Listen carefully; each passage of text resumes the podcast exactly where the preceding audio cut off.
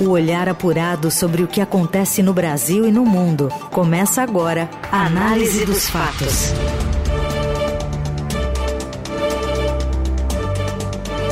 Olá, seja bem-vinda, bem-vindo. Começando por aqui, mais um Análise dos Fatos, edição de meio de semana, que está em cara de sexta-feira para muita gente, né? Véspera de feriado. E seguimos por aqui, atualizando para você no meio do dia as notícias que importam para você seguir bem informado pelas próximas horas. Aqui pela Rádio Eldorado ao vivo, 107,3 FM. E depois fica disponível esse programa para você ouvir tanto em formato podcast quanto também para você que preferir acessar, por exemplo, o YouTube lá na TV Estadão no nosso canal. Vamos aos destaques então desta quarta, 6 de setembro. Ministro do Supremo diz que prisão de Lula foi um dos maiores erros do Judiciário e anula provas de acordo da Odebrecht na Lava Jato. Número 2 do secretário de Educação de São Paulo cai após crise de materiais didáticos digitais. E ainda, o número de mortos por chuva no sul do país sobe para mais de 30 e o ciclone, mesmo não avançando pelo sudeste, traz mudança de tempo para São Paulo no feriado. O que acontece no Brasil e no mundo. Análise dos fatos. O ministro de Portos e Aeroportos, Márcio França, sinaliza a Lula que aceita um novo ministério, mas em outro formato também. Os detalhes de Brasília com Eduardo Gayer a ser desalojado nas próximas horas do comando de portos e aeroportos, o ministro Márcio França sinalizou, por meio de interlocutores ao presidente Lula, que aceitaria o Ministério da Micro e Pequena Empresa, que ainda nem foi formalizado, mas em um outro formato. Na prática, o aliado tem uma contraproposta. Ele quer uma pasta mais parruda, turbinada, que não seja apenas aí um puxadinho do Ministério do Desenvolvimento, Indústria, Comércio e Serviços, o MDIC, que hoje está nas mãos do vice-presidente Geraldo Alckmin. Márcio França mostra um desconforto com o nome micro, que passaria a impressão de uma pasta menos relevante.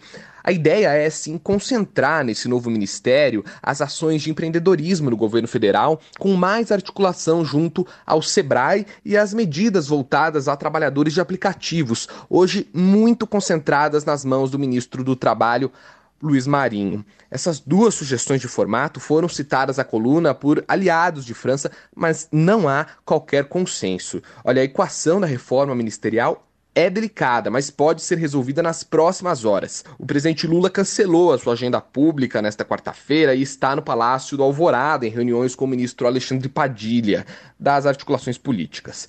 Mais tarde, o vice-presidente Geraldo Alckmin, que é quem negocia a nova posição de Márcio França, também estará na residência oficial da presidência da República. Na Eldorado, análise dos fatos. Ministro Dias Toffoli do Supremo Tribunal Federal determinou nesta quarta a anulação de todas as provas obtidas no acordo de leniência da Odebrecht, homologado em 2017, que atingiu dezenas de políticos de vários partidos. Em despacho assinado nesta manhã, afirma que a prisão do presidente Lula foi um dos maiores erros judiciários da história do país. O magistrado diz que a detenção do petista foi uma armação fruto de um projeto de poder de determinados agentes públicos em seu objetivo de conquista do Estado. Em seguida, o ministro afirma que esse episódio foi o verdadeiro ovo da serpente dos ataques à democracia e às instituições que já se pronunciavam em ações e vozes desses agentes contra as instituições e ao próprio STF. Nos últimos anos, os ministros Ricardo Lewandowski, hoje aposentado, e Toffoli, que herdou o caso, já haviam anulado as provas em diversos processos, incluindo do presidente. Essas decisões, contudo, eram tomadas caso a caso. Agora a determinação vale para todas as ações. E isso não significa que todos os casos que envolvam as provas da Odebrecht estão automaticamente arquivados. Caberá ao juiz de cada processo fazer a análise sobre se há outras provas e se elas foram contaminadas. Em sua decisão, Toffoli também critica a prisão de Lula ocorrida no âmbito da Lava Jato, dizendo que foi uma armação fruto de um projeto de poder de determinados agentes públicos com objetivo de conquista do Estado. Análise dos fatos. As autoridades ainda apuram o tamanho da destruição causada pela passagem do ciclone extratropical no Rio Grande do Sul entre segunda e terça-feira. A Defesa Civil do Estado anunciou ter encontrado mais corpos, elevando o total de óbitos para pelo menos 31 nas áreas afetadas pelas enchentes no Vale do Taquari. Em Santa Catarina também foi registrada uma vítima.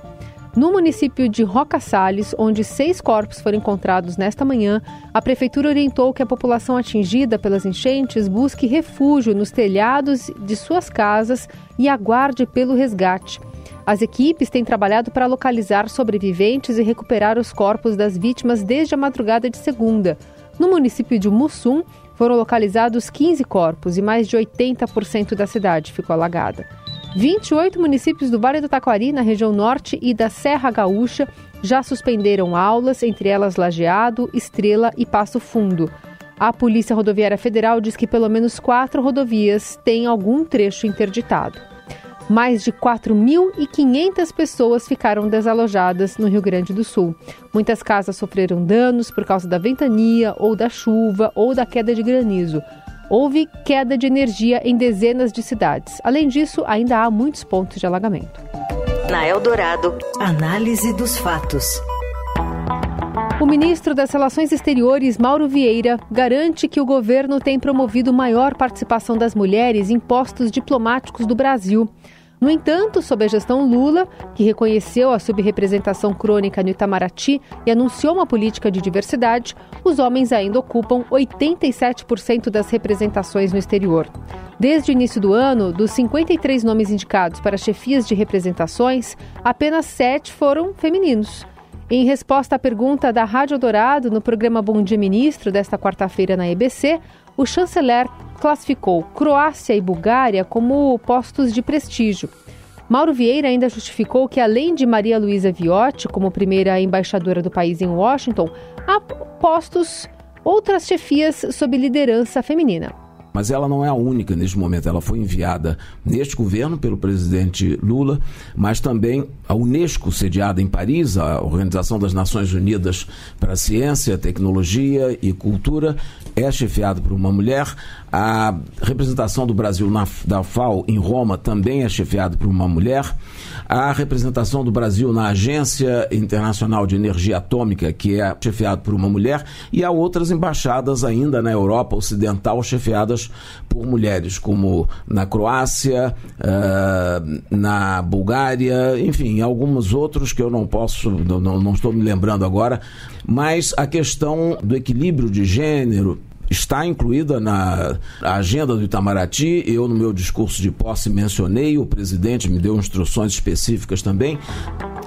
O governo Lula, que prometeu maior diversidade na sua gestão, tem cedido postos com mulheres à frente para dar espaço a novos aliados como o Ministério do Turismo e o de Esportes agora. No Supremo Tribunal Federal, se o presidente indicar um homem para a vaga que abrirá no fim deste mês de setembro por causa da aposentadoria de ministra Rosa Weber, a corte voltará 23 anos no tempo, quando tinha nos seus quadros apenas uma mulher, a ministra Ellen Grace. Você ouve Análise dos Fatos. Seguimos com a análise dos fatos aqui na Rádio Eldorado, agora para falar sobre o Estado, porque cai o coordenador pedagógico da educação de São Paulo, número 2 do secretário Renato Feder, após aquela crise dos livros didáticos. Quem conta para a gente é a Renata Cafardo, colunista do Eldorado e repórter especial do Estadão. Oi, Rê com essa crise que vem se arrastando desde o começo de agosto na Secretaria do Estado da Educação, caiu o coordenador pedagógico da Secretaria da Educação, Renato Dias. Falava até de uma eventual saída do secretário, mesmo Renato Feder, mas quem saiu foi o outro Renato, que era o número dois dele, um homem de confiança e que tinha vindo de escolas particulares. Foi fundador da Camino School, por exemplo, que é uma escola trilingue aqui na capital, na Barra Funda. Também foi ex-diretor da Somos Educação, um dos maiores maiores grupos privados do país. Essa saída se deve aí principalmente aos erros encontrados no material didático, né, que apareceram nas últimas semanas, erros aí graves de problemas de informações históricas, geográficas e de matemática, mas também a toda a crise que começou lá no mês passado, quando Renato Feder anunciou que ia deixar de usar os livros didáticos comprados pelo Ministério da Educação, as obras impressas. A ideia dele era usar só esses slides que são feitos pela própria Secretaria da Educação, organizados em aulas e enviados para as escolas. Depois de uma repercussão negativa, ele acabou recuando dessa ideia de desistir dos livros didáticos, vai receber os livros didáticos, mas continua apostando nesse material digital, nesses slides. Para o lugar de Renato Dias, entra a Bianca de Andrade Silva, que teve aí alguma experiência na rede pública de Minas, mas também trabalhou na Somos, trabalhou na Escola Mais, que é uma instituição privada ali voltada à classe C, foi gerente de produtos digitais também numa empresa de plataformas e ferramentas tecnológicas. Uma das críticas que a gente vê aí frequente com relação à gestão de Federer é que ele se cerca apenas de profissionais que vêm da iniciativa privada, assim como ele mesmo, que era empresário da área de tecnologia. Né? Muita gente diz que não tem no alto escalão pessoas que já trabalharam na rede estadual paulista ou mesmo em outras redes de ensino do país. A gestão Tarcísio de Freitas anunciou o fim da Operação Escudo na Baixada Santista.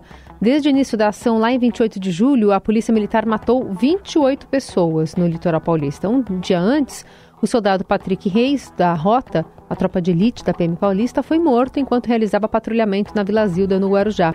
Para prender os responsáveis pela morte do policial, foi deflagrada essa operação. O anúncio do fim ocorreu no mesmo dia em que foi publicada uma decisão da Fazenda Pública de São Paulo, determinando que o governo Tarcísio se manifeste em até 72 horas sobre o pedido para que todos os policiais envolvidos na ação sejam obrigados a usar câmeras corporais. A ação impetrada pela Defensoria Pública de São Paulo requereu que, caso a eventual ordem para uso obrigatório das câmeras não fosse cumprida, a Justiça ordenasse ao governo que suspendesse imediatamente a ofensiva. Há relatos de que a operação teria feito uso excessivo de força, com execuções, torturas, o que é negado pela Secretaria de Segurança. Nesta terça, o governo estadual firmou um acordo com o Tribunal de Justiça de São Paulo para que juízes tenham acesso facilitado às imagens registradas pelos policiais, apenas em casos de prisões em flagrante. O presidente do TJ, Ricardo Anaf, classificou a medida como essencial para a análise das execuções de prisões. Essencial para a audiência de custódia para verificação efetiva de como se sucedeu aquela prisão. Se houve violência, não houve violência, isso com certeza elimina qualquer dúvida na mente do julgador. A imagem diz mais que mil palavras. Na segunda, já havia sido publicada a troca no comando da rota. Foi anunciada a promoção do tenente-coronel Leonardo Akira Takahashi no primeiro batalhão de policiamento do choque e a transferência de Rogério Nelly para o 4 Batalhão de Policiamento de Choque. Desde o finzinho de julho, 958 pessoas foram presas na Operação Escudo, 382 eram procuradas pela Justiça e estavam foragidas. No período, as forças de segurança apreenderam 117 armas e quase uma tonelada de entorpecentes. Os números foram celebrados pelo secretário de Segurança Pública Guilherme Derrite. Operação que já se tornou uma política pública, um balanço muito positivo, Aliás, estatisticamente falando, o número de prisões, apreensões de drogas jamais visto em 40 dias de operações no estado de São Paulo. Dentre esses 958 presos, as principais lideranças do crime organizado foram colocadas atrás das grades ou algumas delas que resistiram à prisão faleceram em virtude da troca de tiros. Análise dos fatos. Cerca de 2 milhões e 800 mil veículos devem circular em direção ao litoral e ao interior paulistas neste feriado prolongado de 7 de setembro. O movimento começará a se intensificar nas principais rodovias entre hoje à tarde e amanhã desta quinta, assim como a volta no feriado ao longo do dia. A orientação é se planejar para evitar esses horários de pico e viajar com mais tranquilidade. No sistema Anchieta Imigrantes vai ser implementada a Operação Descida, com sete faixas indo à Baixada Santista, três voltando a São Paulo. As rodovias Anhanguera e Bandeirantes também vão operar em regime especial, com caminhões desviados à via Anhanguera, no trecho entre os quilômetros 48 e 23, com os veículos maiores voltando a Bandeirantes no quilômetro 48. De acordo com as concessionárias das vias Ayrton Senna, Carvalho Pinto, Rodoanel, a rodovia dos Tamoios, Sistema Castelo Branco Raposo Tavares, não terão operações especiais durante esse feriado. Na Eldorado, análise dos fatos. E a presidente do Palmeiras, que se torna a quarta mulher mais rica do Brasil. Conta mais, Morelli.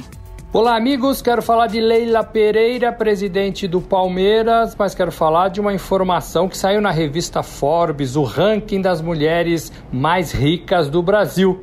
Leila Pereira subiu um degrau nessa lista, agora é a quarta, a quarta mulher mais rica do Brasil. Todo mundo sabe, ela e o marido são donos da Crefisa, da FAM, Faculdade das Américas, e também de uma empresa que está nascendo de aviação chamada Placar. O avião ainda não opera comercialmente, mas já é usado pelo Palmeiras em jogos no Brasil e fora. Leila Pereira tem uma fortuna estimada em 8 bilhões de reais do ano passado para esse ela aumentou em 800 milhões de reais essa fortuna. O Estadão tem uma matéria, uma reportagem lá no site colocando esse ranking da revista Forbes. Não é dinheiro do Palmeiras, mas também não deixa de ser o Palmeiras uma vitrine para os seus negócios. Ela comanda o Palmeiras da mesma forma que administra suas empresas, com mão dura, com mão de ferro, sem gastar o que não é necessário. Isso ela já me disse pessoalmente pessoalmente. Ela está no segundo ano do seu mandato, espera ficar até o final de 2024 e depois ainda ser reeleita para um período de mais três anos. É isso, gente. Falei. Um abraço a todos. Valeu. E fechamos por aqui esse análise dos fatos, que tem trabalhos técnicos de Moacir Biasi, o comando da mesa de som é de Carlos Amaral, produção, edição e coordenação de Laís Gotardo. Eu sou Carolina Ercolim volto contigo amanhã, nesse mesmo horário. Obrigada pela companhia. Você ouviu Análise dos Fatos. Se você perdeu esta edição ou quer ouvir de novo, acesse radioeldorado.com.br ou assine gratuitamente o podcast no iTunes, Google Podcast, Deezer ou Spotify.